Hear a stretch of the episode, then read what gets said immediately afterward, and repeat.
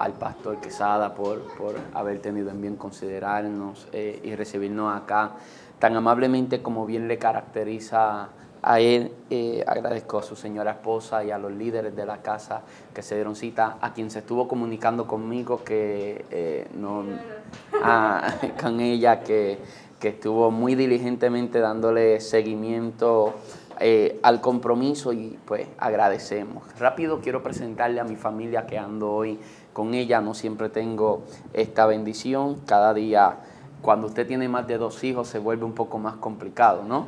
Eh, eh, pero, pero hoy tengo la bendición de que estén acá conmigo mi bella esposa Leonora Arroyo. Para allá está mi niña mayor, Alana Sofía. Y en el coche está Mayanair con dos meses y medio, ¿saben? Son, hace dos meses y medio que mi esposa duerme poco, ¿sabes? Cuando ella no está, yo digo, hace dos meses y medio que duermo poco. Pero como ella está, no puedo decir eso. Eh, pero una bendición estar acá, así que más que bendecido. Yo quiero honrar el tiempo de cada uno de ustedes, así que seré prudente con el tiempo. Quiero que vayas rápido conmigo a la escritura. Quisiera considerar algunos versos de Mateo capítulo 26. Quisiera crear una plataforma rapidito con algunos versos del capítulo 26 del libro de Mateo. Se ubica por ahí conmigo a la altura del verso 36 del libro de Mateo, capítulo 26, verso 36. Bendito el Señor. Pastor, no sé si podamos subir un poquito la ventanilla del aire, si fuese posible.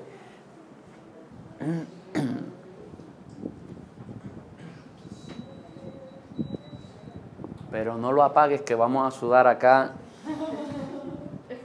Mateo 26 se ubica por ahí a la altura del verso 36. ¿Está ahí conmigo, amado? Quiero que preste atención a algunos versos que voy a considerar. Solamente quiero leer esos cuatro versos que son del 36 hasta el 39. Y leo eh, y dice así la Biblia. Entonces llegó Jesús con ellos a un lugar que se llama Getsemaní y dijo a sus discípulos, sentaos aquí entre tanto que voy allí y oro. Y tomando a Pedro y a los dos hijos de Zebedeo, comenzó a entristecerse y a angustiarse en gran manera. Entonces Jesús les dijo, mi alma está muy triste hasta la muerte. Quedaos aquí y velad conmigo. Y yendo un poco adelante, se postró sobre su rostro, orando y diciendo, Padre mío, si es posible, pase de mí esta copa, pero no sea como yo quiero, sino como tú. Palabra del Eterno. Puede sentarse rapidito. Vamos a entrar a desarrollar la temática con ganas o sin ganas. Hoy vine a hablar con líderes y quiero hablarles bajo el tema con ganas o sin ganas. Amén. ¿Estamos ready?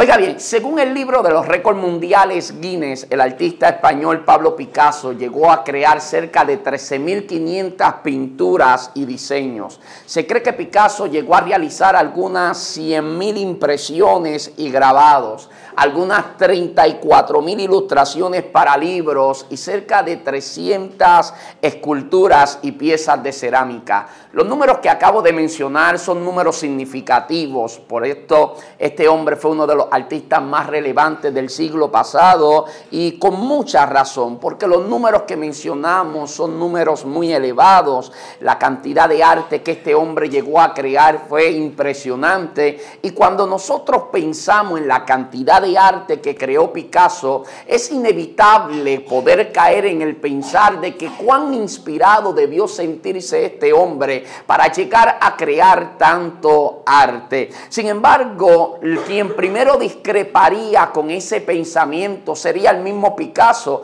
debido a que él tenía una visión respecto a lo que es la inspiración que lo diferenciaba mucho del resto de sus compañeros pintores. Y es que en su visión sobre la inspiración, en cierta ocasión se llegó a pronunciar diciendo que la inspiración existe, pero tiene que encontrarte trabajando. A ver, en su filosofía de vida, él veía la inspiración como una consecuencia y no como una causa. En otras palabras, él no pintaba porque se sentía inspirado. La inspiración no era la causa de él comenzar a pintar, sino que la inspiración era la consecuencia de él haber comenzado a pintar independientemente de cuál era su estado de ánimo, si se sentía inspirado o no, con ganas o sin ganas. A mi humilde criterio, creo que la inspiración es una fuerza que nos impulsa a la mayoría de nosotros los mortales a poder dar ese primer paso, ya sea de un emprendimiento personal, ministerial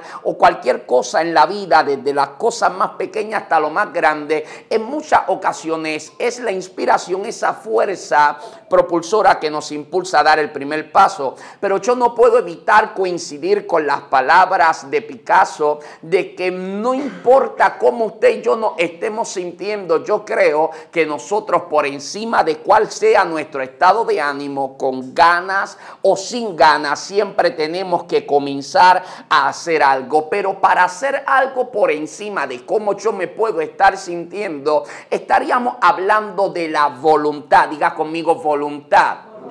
Pero cuando hablamos de voluntad, estamos en una época difícil para hablar sobre voluntad.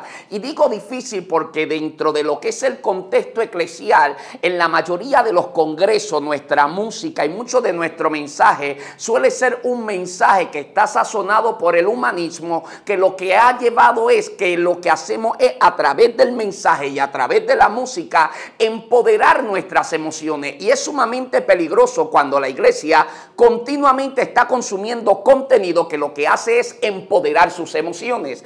Es peligroso porque eso nos para a la otra vereda de donde estuvo Cristo parado en el huerto de Getsemaní. En el huerto de Getsemaní Jesús está atravesando la mayor crisis de su humanidad. Recuerde, todo el mundo va a recordar que el día siguiente estará en el Calvario sacrificando su cuerpo, pero nunca ignore que el cuerpo de Jesús no se puede sacrificar en el Calvario ese día si la noche anterior no se sacrifica su voluntad en el Getsemaní. De manera que lo que estaba pasando en el Getsemaní era trascendental para la humanidad, para la historia de cada uno de nosotros. En medio de la crisis que él estaba viviendo, la causa de la crisis era saber lo que le sobrevendría. Él sabía todo lo que habría de sucederle, pero cuando esa información abraza su parte cognitiva, su cuerpo reacciona naturalmente con una implosión de emociones, despertando sentimientos que tratan de apoderarse y empoderarse de él.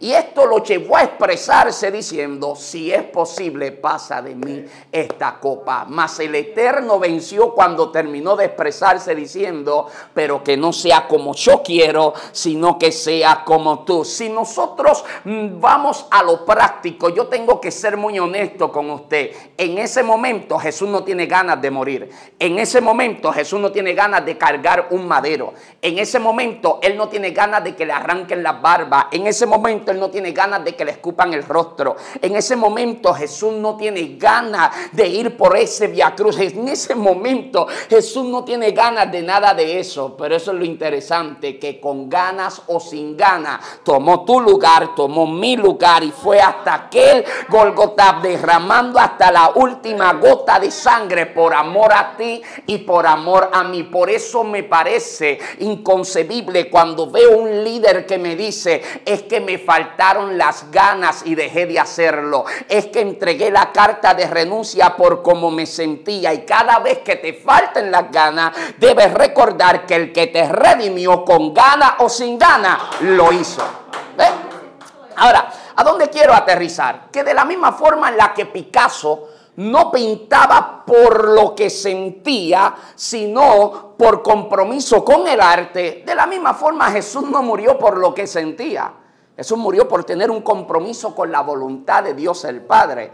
En otras palabras, Jesús con voluntad se somete a la voluntad de Dios el Padre. Ahora quiero tratar de explicarme lo suficiente para darme a entender. Y es que por una parte tenemos la voluntad, por otra parte estoy hablando de la inspiración o del sentir. Y esto, aunque parezcan opuestos, comprendamos que son opuestos que conviven porque uno no anula al otro. En otras palabras, cuando nosotros nosotros comenzamos a mirar el marco, el marco bíblico, te darás cuenta que la inspiración está más ligada a lo que es la función eclesial y al equipamiento de los hijos de Dios, mientras que la voluntad está intrínsecamente ligada a lo que es el carácter del cristiano y tiene que ver con la vida de fe. Esto parece confuso, pero realmente es muy sencillo y voy a tratar de simplificarlo mucho más. Cuando usted mira la inspiración ligada a lo que es la función de los dones y este tipo de cosas, usted puede ir incluso al antiguo pacto y te encontrarás con un Eliseo que antes de empezar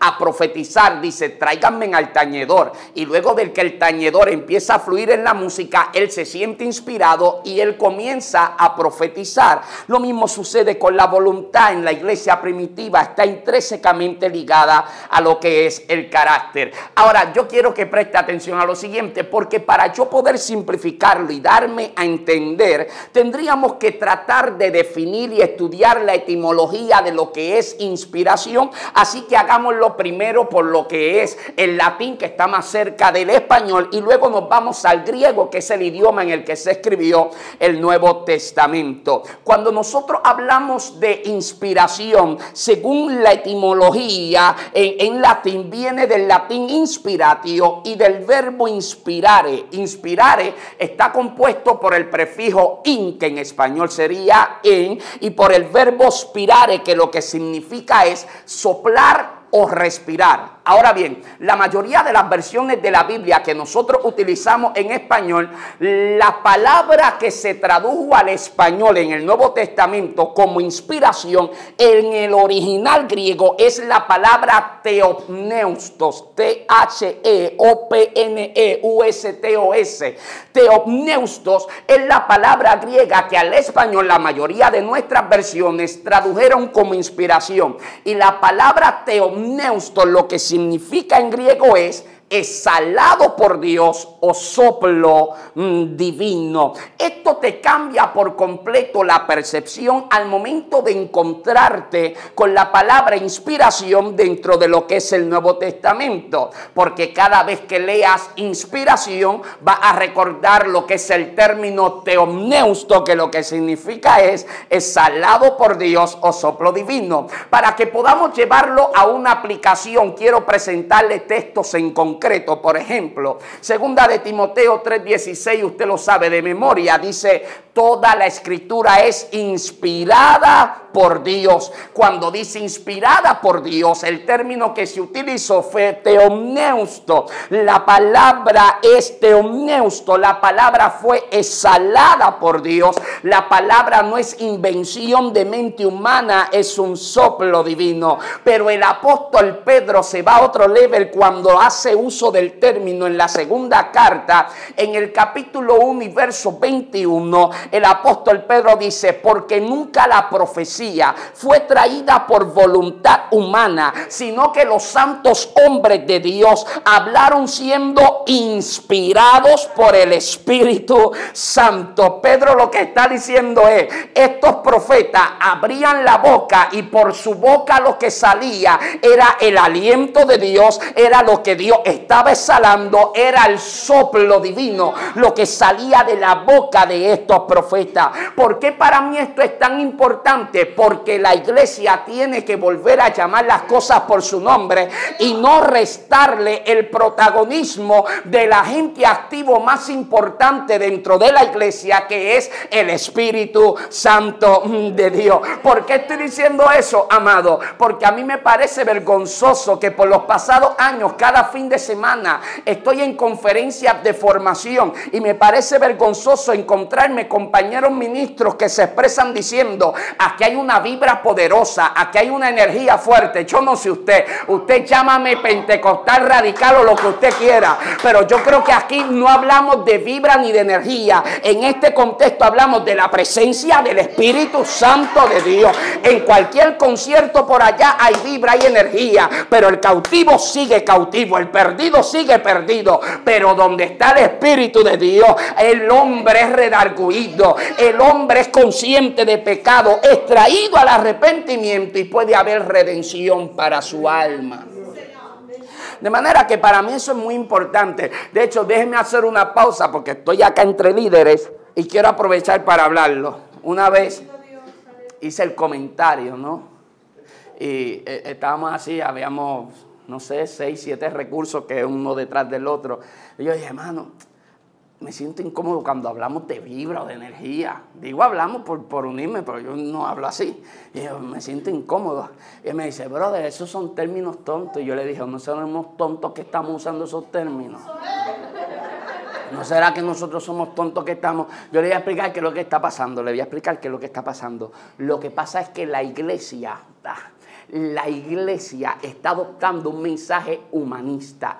Esto no es algo nuevo, ya esto había pasado en la historia. Te lo explico, en la Edad Media, eh, eh, eh, en Europa, pasaron de ser teocéntrico con el Renacimiento, pasaron de ser teocéntrico a ser antropocéntrico. Es decir, Dios dejó de ser el centro y el hombre, el ser humano, indistintivamente su género, el ser humano comenzó a ser el centro. Es lo mismo que está pasando ahora.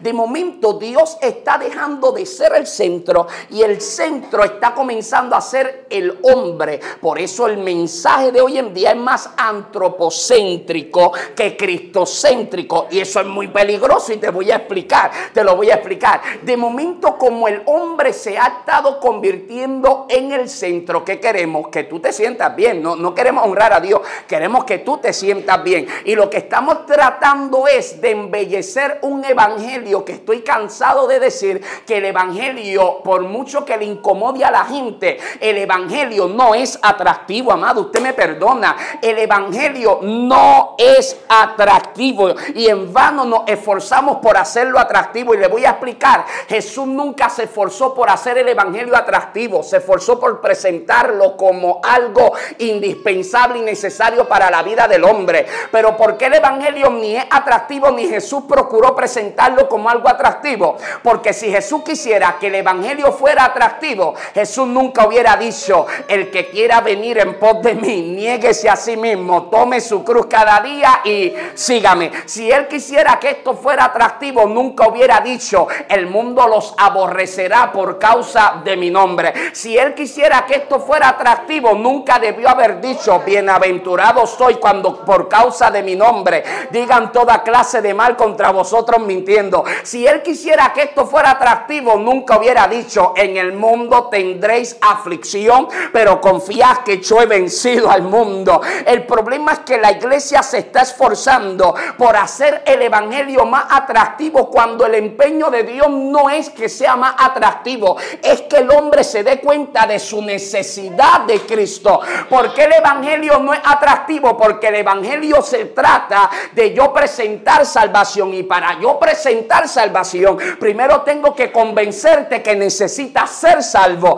Y para yo convencerte que tú necesitas ser salvo, tengo que confrontarte con tu pecado y tengo que hacerte comprender que tú puedes ser chévere, buena gente, inteligente, pero una sola cosa te lleva al Padre, Jesucristo el Hijo y su sacrificio en la cruz del Calvario no es tan atractivo, pero hemos nosotros eh, adoptado un mensaje con tonalidades mucho más humanistas y le estamos poco a poco restando a lo de Dios. Por eso cuando hablo de teoneusto, para mí es tan importante que nosotros volvamos a reconocer el agente activo más importante entre nosotros, que es el Espíritu Santo de Dios. Me sigue hasta ahí, dígame amén, por favor.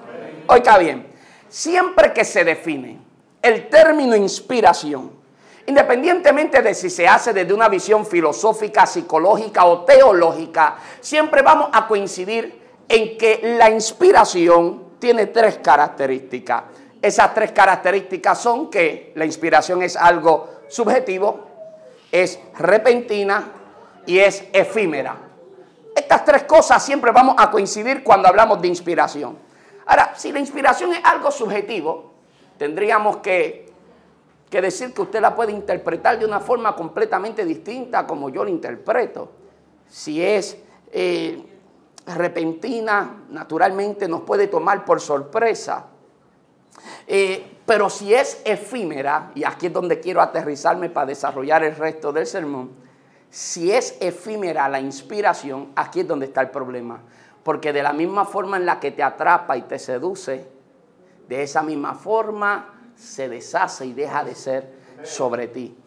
Por esta razón, de que la inspiración es efímera, es que el cristiano no puede vivir por lo que siente, ni por ganas, ni por... No, el cristiano no puede vivir ni de ganas ni de inspiración. El cristiano tiene que vivir sostenido por sus convicciones y la fe establecida en lo que ya Dios estableció en su palabra. A ver si me doy a entender. Cuando usted se siente inspirado, porque hay días que te levantaste más afinado que Cristín Di Clario, ¿no? Hay días que usted está ahí y usted se levanta bajo inspiración y te pone los, los audífonos y empieza a cantar y si el volumen está alto es peor porque tú crees que está en el tono y no está en el tono cariño, tú no llegas allá arriba, aleluya. Y yo te tengo que decir la verdad, tú no llegas, tú no eres Ricardo Rodríguez, ni cosa, ni cosa para... No llegamos allá arriba y de momento nosotros nos ponemos audífonos y nos creemos que estamos acabando, no estamos acabando nada, amado. Y, y empezamos a cantar y qué sé yo, que bajo inspiración todo el mundo es adorador. Con ganas todo el mundo es cristiano. Con inspiración todo el mundo adora.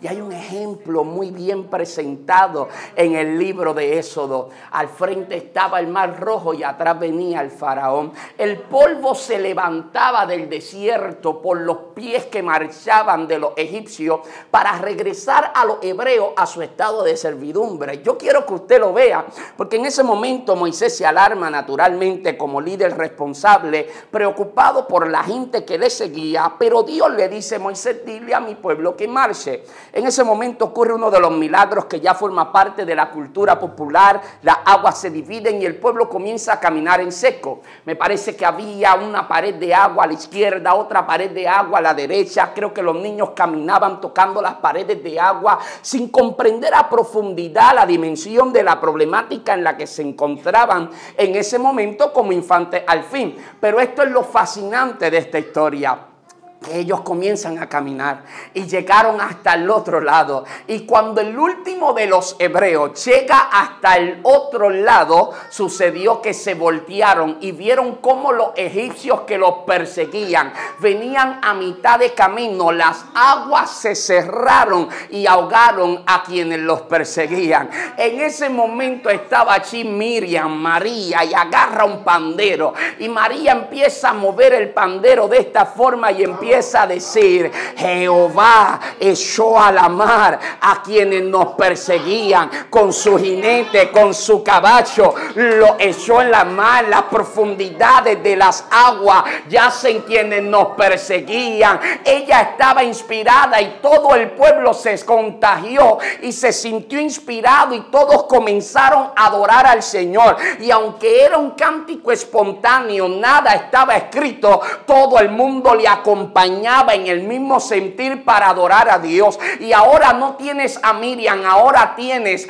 mucho pueblo, una multitud cantando y adorando al Señor con regocijo. Pues claro, después de tu ver cómo el mar se tragó lo que te perseguía, cómo el mar acabó con aquello que te amenazaba, cómo Dios le puso fin a esa etapa de tu vida, usted se siente con ganas de adorar, pero no es lo mismo cantar frente al mar que se tragó a mi adversario a cuando te meten en el calabozo de más adentro y estás viviendo injusticia y estás en silencio, soledad y oscuridad, humedad y estando en ese lugar también hay gente que tiene la capacidad de adorar y que dice, este lugar no me inspira, este lugar no me da ganas, pero cuando las ganas me faltan el carácter es suficiente para adorar. Y yo vengo a hablar con los que dicen, a veces no tengo ganas, pero tengo carácter para seguir adorando.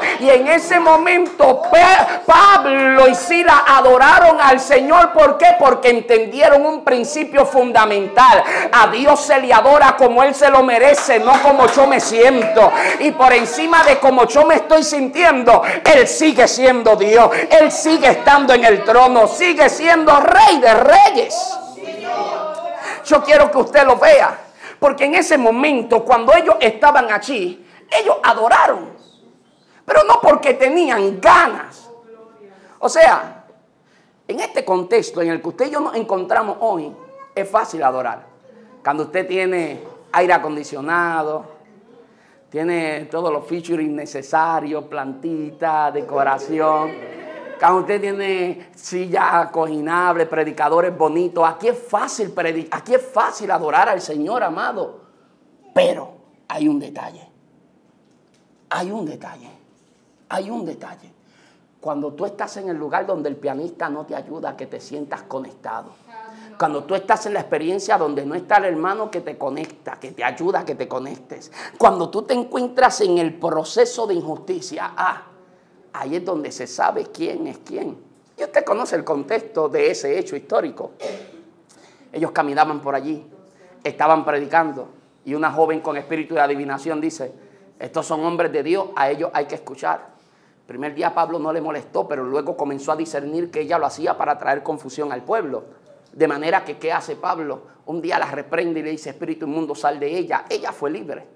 Pero los líderes de aquella región que hacían uso de los poderes de adivinación que habían en esa muchachita, metieron preso a Pablo y a Silas y cuando los meten en el calabozo de más adentro, Lucas, que está escribiendo el libro de los Hechos, es el segundo tratado que le escribe a Teófilo. Y Lucas hace algo muy importante. Le dice a Teófilo, Teófilo, ellos los metieron en el calabozo de más adentro, no sin antes azotarlos públicamente. Y este, esto es algo fundamental. Porque los mismos que lo habían azotado, al cabo de un rato, estaban asustados, caminaban nerviosos de un lado hacia el otro. La razón de su nerviosismo era que habían descubierto que Pablo tenía ciudadanía romana y la ley establecía que alguien con ciudadanía romana no podía ser azotado públicamente a no ser que primero se le celebrase algún tipo de juicio, cosa que no habían hecho ni con Pablo ni con Sila. Y aquí hay un debate porque algunos dicen Pablo se olvidó de sus derechos, Pablo no hizo uso de sus derechos y a veces desarrollamos ese pensamiento que es completamente válido, pero hay algo que yo tengo que resaltar. A Pablo no se le olvidaron sus derechos. No es que Pablo ignoró cuáles eran los derechos de él como ciudadano romano. No, amado. Es que nosotros no podemos ignorar que quien tenía ciudadanía romana era Pablo, pero Sila no. Imagínate cómo hubiera sido la historia si Pablo saca su credencial y dice, a mí ustedes no me pueden tocar sin celebrarme un juicio, eh, pero Sila voy a estar orando por ti, que el Señor te ayude en el proceso. Mm, la historia no hubiera quedado tan bonita, Pablo no hubiera quedado bien parado, pero esto es lo fascinante, que Pablo legalmente podía librarse del dolor, pero decidió acompañar a Silas en el dolor. El problema del contexto evangélico actual es que a la iglesia le gusta hablar mucho del que traiciona, del que te ataca, del que te dio la espalda, del que no te dio apoyo, amado. Son más los que están con nosotros que los que están en contra de nosotros. Y yo no puedo porque alguien un día me apuñaló por la espalda y olvidarme que también hay un Pablo cerca de nosotros que pudo haberte dejado, pero se quedó contigo en el dolor, que tenía libertad para irse, que tenía derecho legal de abandonarte, pero cuando todos podían irse, Él se quedó contigo y eso también se tiene que honrar. Eso se tiene que celebrar. Ah, pero la iglesia le cuesta demasiado, nos cuesta, a nosotros nos cuesta demasiado apreciar eso. El hecho es que ellos estaban allí en injusticia porque ellos estaban haciendo la voluntad del Eterno. Pero cuando son metidos allí en la cárcel, ellos comprendían que Dios sigue siendo bueno aunque mi día sea malo. Y eso es un principio fundamental. En el día malo, Dios sigue siendo bueno. Y si en el día malo Dios sigue siendo bueno, el día malo es un buen día para darle gloria al Señor. Por eso ellos dentro de lo que era su experiencia, ellos dijeron, aquí le vamos a adorar a Dios con todo atribulados, pero no adoraron a Dios como se sentían, sino como Dios se lo merece. Déjame hacer una pausa aquí, porque ah, quizá alguien se pregunta, José Luis, ¿qué significa adorar a Dios desde como me siento, eh, eh, pero no como me siento? a ver si me doy a entender. Ellos adoraron a Dios desde como se sentían, pero no como se sentían. ¿Qué significa eso? Cuando yo digo adorar a Dios desde como me siento, es que no niego la realidad de mi actual situación, no niego la realidad de que estoy atribulado en una circunstancia fuerte, estoy en crisis, yo no voy a negar el momento que estoy viviendo, de manera que adoro a Dios desde como me siento. Pero cuando digo no lo adoro como me siento, significa que no rebajo a Dios a lo que yo estoy viviendo, porque yo sé que lo que yo estoy viviendo puedo experimentar y sentir e incluso ver que todo a mi alrededor se está derribando, pero hay algo de lo que yo estoy consciente. El trono de Dios sigue siendo himno de Dios sobre mi vida si es que camino en el centro de su perfecta voluntad para conmigo. Así que ellos estaban allí adorando a Dios desde cómo se sentían, pero no como se sentían. De hecho, en los salmos tenemos el claro ejemplo de un David que adoraba a Dios desde cómo se sentía, pero no como se sentía. Y yo creo que la iglesia tiene que ser honesta, porque muchos de nosotros que venimos de un contexto pentecostal, de una formación pentecostal, nos enseñaron a todo el tiempo decir, di que estás bien aunque las cosas estén mal, di que está en victoria aunque todo se esté cayendo. Y usted veía personas que parecía que de la noche a la mañana se divorciaron, pero no, venían viviendo un infierno en su hogar hace años, pero siempre ellos tenían que decir, todo está bien, todo está en victoria. Y esa religiosidad comenzó a mezclarse con un orgullo personal que de momento decíamos, lo que pasa en casa se resuelve en casa y usted tiene que aplastar eso y entender que si lo que pasa en casa está destruyendo la familia, alguien de la casa tiene que correr a buscar ayuda. Así que lo que pasa en casa no tiene por qué quedarse en casa, no. Si la casa se está desmoronando sobre nosotros.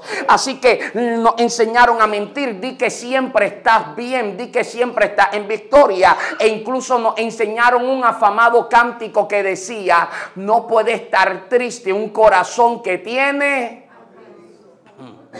Ve, aquí hay cuatro pentecostales. No, no puede estar triste un corazón que tiene a Cristo, baby. Cuando dicen no puede estar triste un corazón que tiene a Cristo, se están olvidando de un detalle que no es pequeño. Y es que la Biblia me presenta a Cristo triste.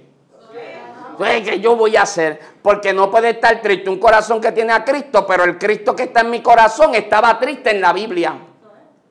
Y entonces usted va a Mateo 26, que usted lo leyó ya conmigo, y Jesús llega al huerto. Y cuando Jesús llega al huerto de Getsemaní, llega con 11 discípulos. El número 12 estaba buscando a los, romanos para entregarlo. Pero Jesús cuando llega con 11 le dice a 8, quédense aquí que voy más adelante a orar. Y se, y se aleja solamente con tres, que eran Pedro, Juan y Jacobo, de los íntimos de Jesús. Cuando Jesús se aleja de los ocho y se queda con los tres, las primeras palabras que salen de la boca de Jesús son, mi alma está triste hasta la muerte. Ah, Jesús nos está enseñando algo. ¿Qué Jesús nos está enseñando? Que todo líder en algún momento tiene que hacer catarsis que todo líder en algún momento tiene que sacarse eso que lleva por dentro y que poco a poco te está afectando, te está consumiendo. Hay cosas que no se deben callar, hay cosas que se deben hablar, hay momentos donde te tienes que abrir porque hacer catarsis es saludable. Pero mire lo que Jesús nos está mostrando con su ejemplo. Es necesario que el líder haga catarsis, pero es necesario que lo haga con la gente y en el lugar correcto. Porque Jesús no lo hizo frente a los ocho, lo hizo frente a los tres. Porque abrirle tu corazón a la persona incorrecta es entregarle un arma de muerte que luego pueden usar en tu contra. Pero Jesús no le abrió el corazón a los ocho, se lo abrió a los tres. Porque siempre cerca de ti Dios pondrá mínimamente a tres que pueden ver tu vulnerabilidad y seguirán viéndote como el Hijo de Dios. Hay gente que puede ver lo peor de ti y siguen creyendo en el llamado de Dios en tu vida. Hay gente que pueden ver tu momento de mayor vulnerabilidad y siguen viéndote como el enviado de Dios. Y esto es importante. Jesús nos muestra que nosotros no tenemos por qué fingir algo que genuinamente no estamos sintiendo. Y hay momentos donde yo me siento afligido, donde se siente duro el proceso. Y yo no tengo por qué decir que todo está bien cuando genuinamente no todo está bien. Y con una fe fingida, lo único que estoy haciendo es alimentando un monstruo que el día que quiera enfrentarlo puede que ya sea muy grande. ¿Y cuál es el problema? Que un gran problema alguna vez fue un pequeño problema que no se atendió a tiempo. Pero el tiempo que lo ignoré fue el tiempo que lo alimenté. Y cuando decidí hacerle frente, ya lo alimenté demasiado. ya era demasiado monstruoso, ya era demasiado grande, ya era demasiado fuerte como para poder vencerlo en este momento. Ah, pero tengo un Jesús que está en el día malo. Tengo un Jesús que está en el proceso de la crisis. Mm. Pero Jesús estando ahí, abre su corazón. Pero no solamente abre su corazón frente a la gente correcta. Y nosotros tenemos que ver las dos caras de la moneda. Nosotros siempre pensamos, no le puedo abrir el corazón a todo el mundo, porque después hay gente que no está capacitada para ver mi vulnerabilidad y seguir viéndome como lo que Dios dijo de mí. Sí, pero la pregunta es, ¿cuánta gente te abrió el corazón a ti? Tú dejaste de verlos como lo que ellos eran en Dios.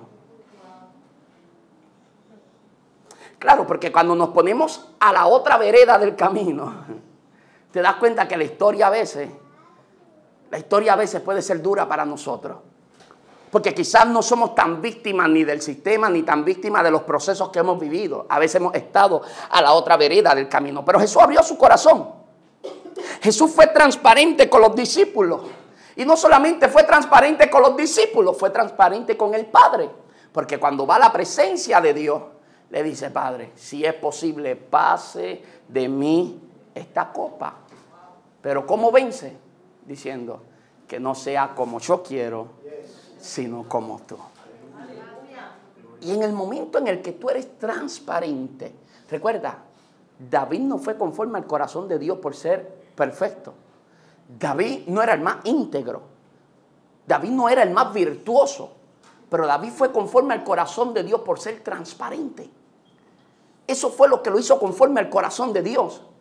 Que sí era un hombre imperfecto, sí fue un hombre que falló pero peca con Besabé, cae en adulterio. Pero te escribe el Salmo 51 y en el verso 3 y 4 comienza a decir, yo solo, yo he pecado contra ti. Es decir, yo no voy a repartir culpa ni a buscar culpables. Yo reconozco mi condición ante tu presencia. Entonces usted comienza a ver que la transparencia Dios la ama. Y por eso cuando el hijo le dice al padre, si es posible, pase de mí esta copa, pero no sea como yo quiero, sino como tú, ¿qué sucedió? Un ángel llegó y lo fortaleció. Cuando tú eres transparente, no te faltará lo que necesitas para poder terminar con la misión que te fue confiada. Esa asignación que te depositaron en la mano no quedará a media cuando usted se maneja con transparencia ante la presencia del Padre. Ahora tenemos a un Pablo y Sila que pueden adorar y agradecer aún estando en el día duro. Tengo a un Jesús que está en la crisis y aún así pone la voluntad del Padre por como yo me estoy sintiendo por encima de eso. Pero seamos claros, todo esto en teoría me hace gritar un amén. Todo esto como literatura me hace gritar un amén, me hace pronunciarlo a viva voz. Pero la verdad es, cuando la palabra se tiene que encarnar en nosotros, y de momento lo que hoy estamos hablando se tiene que ejecutar. Como que las cosas parecen muy distintas. Y te vas a dar cuenta que es distinto cuando lo predico a cuando lo tengo que vivir. Que es distinto cuando lo enseña o cuando le dice amén dentro de un contexto de bienestar, a cuando tienes que estar en el momento donde debe ser ejecutada y ese verbo se tiene que encarnar en usted. Ahí es donde se hace difícil. Y por eso se hace tan difícil y por eso mm, me parecen insensibles algunos versos de la Biblia. Pero le voy a mencionar el que más insensible me parece.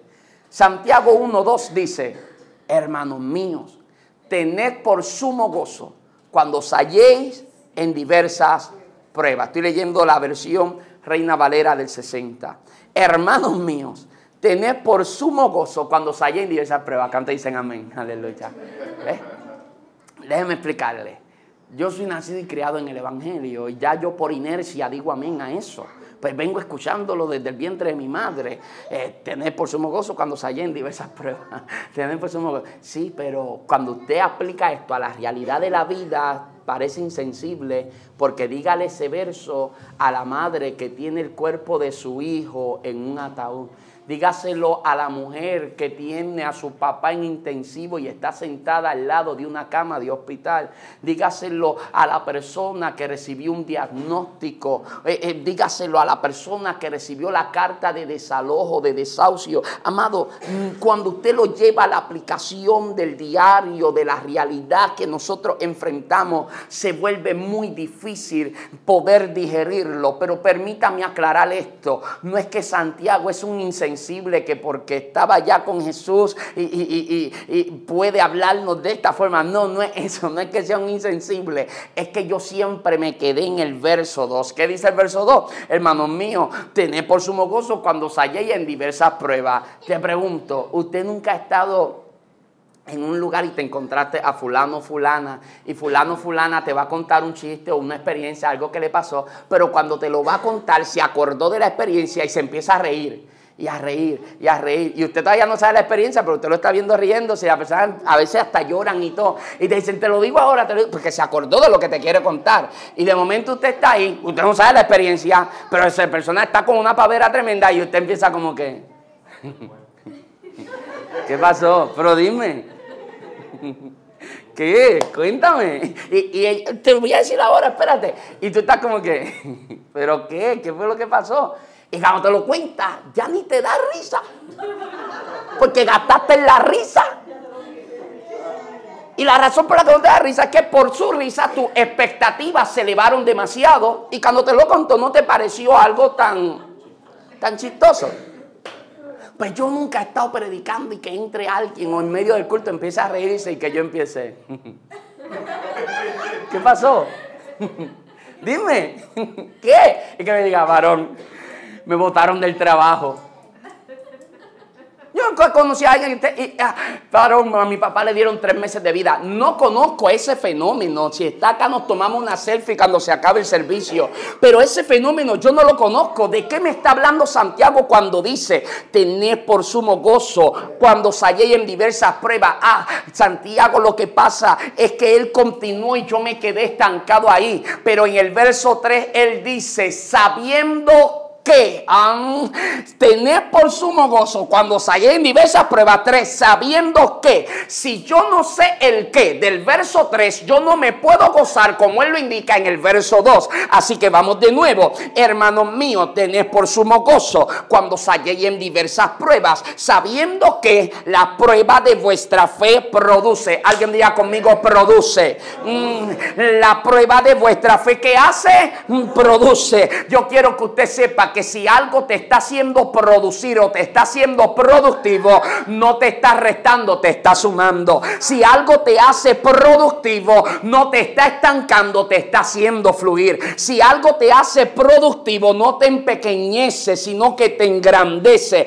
Si algo te hace productivo, es algo que te está haciendo bien. De manera que lo que Santiago dice no es insensible. Lo que Santiago realmente está queriendo decir es que es más fácil gozarte en medio del proceso cuando en vez de enfocarte en lo que perdiste en el proceso, te enfocas en aquello que se está formando y produciendo dentro de ti en medio de ese proceso. Porque es verdad que perdiste algo, lloraste algo, sufriste algo, pero en medio de lo que lloraste, perdiste o sufriste, también hay algo que se estuvo produciendo y desarrollando dentro de cada uno de nosotros. Así que es más fácil poder proseguir a lo próximo de Dios para mi vida cuando en vez de enfocarme en lo que se perdió, me enfoco en lo que se está produciendo dentro de mí.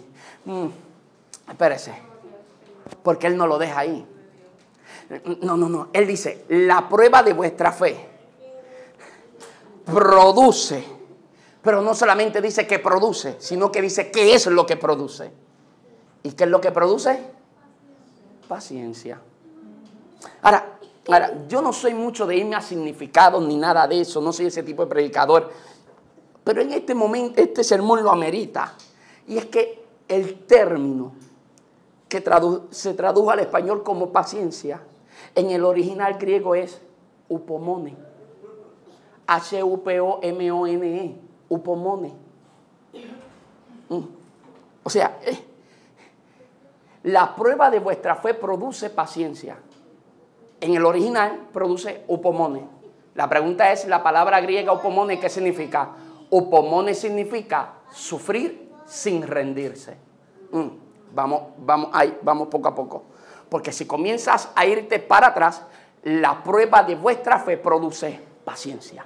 La prueba de vuestra fe produce upomone. No, la prueba de vuestra fe produce la capacidad de sufrir sin rendirte. Mm. Cuando hablamos de que la prueba de vuestra fe produce upomone, la capacidad de sufrir sin rendirse, hablamos de resiliencia. Es que la prueba de mi fe me hizo más resiliente. Es que la prueba de mi fe no solamente no me mató, sino que desarrolló en mí la capacidad de yo sufrir sin rendirme. Quiero ser claro, upomone no significa que no me duele. Upomone significa que aunque me duele no me rindo. Upomone no significa que es fácil. Upomone significa que aunque es cuesta arriba, vamos a seguir intentándolo hasta que lo logremos para la gloria del Eterno. Upomone no significa que fue sencillo. Upomone significa que es posible.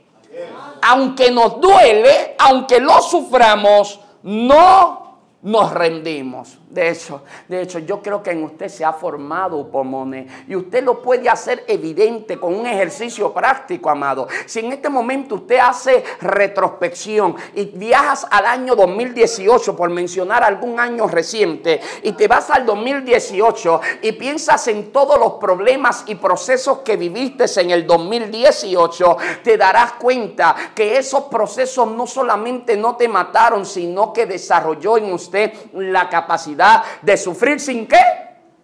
Sin rendirte. ¿Por qué? Porque lo que en el 2018 te bajaba las manos, en el 2019 ya no te bajaba las manos. Lo que en el 2019 te cerraba la boca, en el 2020 ya no te cerraba la boca. O no te has dado cuenta que lo que en el 2020 te atribulaba, en el 2021 ya no te atribulaba. Lo que en el 2021 te hacía querer renunciar, en el 2022 te hace correr al altar a la presencia del Eterno. O sea, yo estoy hablando de que el proceso no solo no te mató, sino que formó en usted upomone la capacidad de sufrir sin rendirse. Yo quiero ir a la recta final diciéndole que esa antigua palabra upomone es una palabra compuesta. Taupo que significa bajo y mone que significa estar, soportar o permanecer. Es decir, es decir, cuando usted comienza, cuando usted comienza a mirar, eh, la misma palabra te crea la imagen mental de alguien que sostiene una carga muy pesado, pero que no se rinde. Una carga muy pesada, pero no se rinde. El comentarista griego Osterli habló sobre este término y Osterli dijo, la palabra paciencia describe la disposición del ánimo a soportar. Eso es lo que hace la palabra paciencia, descubrir, eh, eh, eh, describir la disposición del ánimo a soportar. Por eso ser cristiano no se trata de si estoy con ganas. Ser cristiano no se gana de si, no se trata de si estamos inspirados. Se trata de que estamos comprometidos. Hemos creado tanta dependencia de nuestras emociones que el día que nos sentimos conforme a nuestras expectativas, queremos renunciar. Y tiene que haber alguien que diga, no es por lo que yo siento. Esto va por encima de lo que yo estoy sintiendo. Ser cristiano es por encima de lo que yo puedo estar sintiendo. ¿Y por qué tengo que, por qué tengo que ser tan enfático en esto? Porque claro, la iglesia nos pasamos hablando del avivamiento de la iglesia primitiva. Hablamos de esa gloria y decimos, no, la iglesia tiene que volver a experimentar y a vivir lo que vivió la iglesia primitiva. Claro, pero a veces a mi niña yo le sirvo arroz con habichuelas y yo la he visto, yo la he visto sacando las habichuelas para un lado, el arroz para el otro lado, porque ella se quiere comer solamente lo que le gusta, ¿verdad? Y yo como padre responsable que la amo y por qué la amo, la ayudo a ella a que se coma incluso lo que no le gusta, pero que yo sé que le va a hacer bien a ella.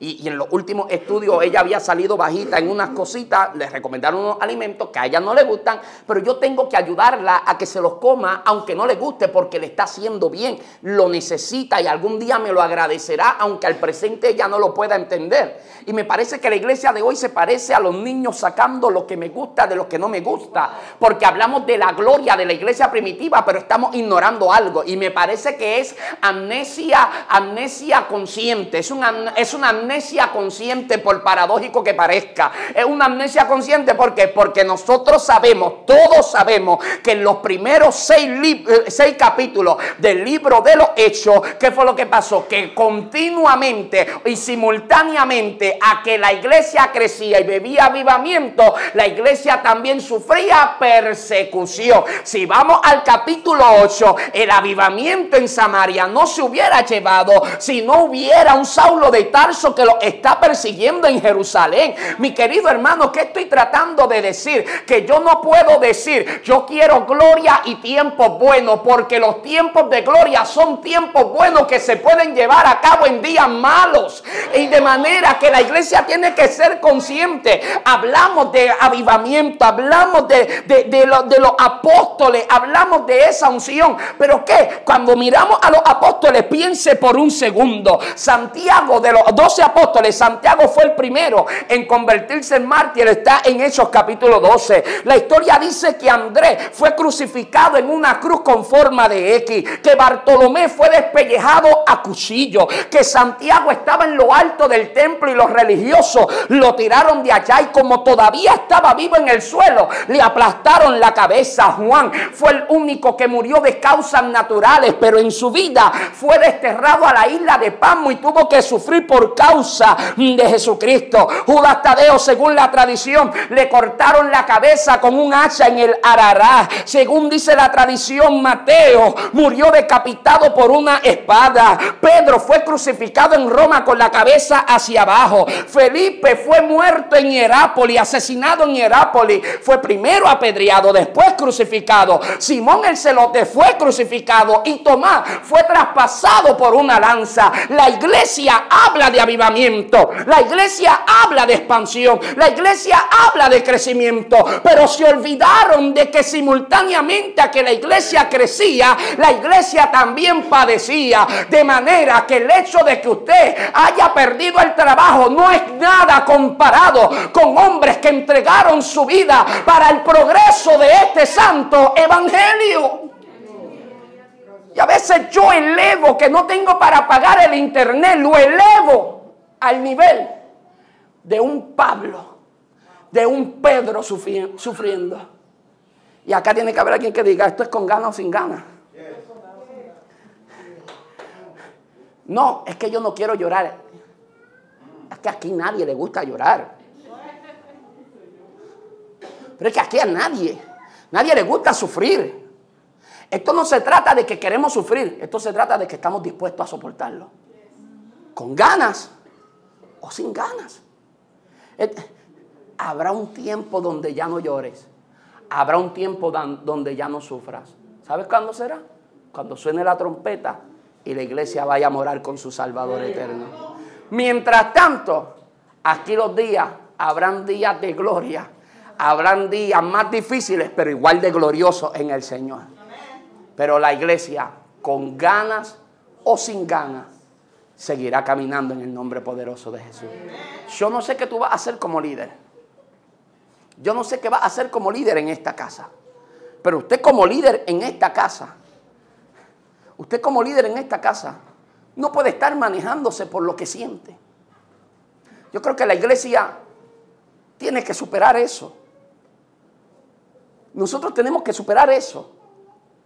Porque el día que yo lo siento es porque Dios estaba.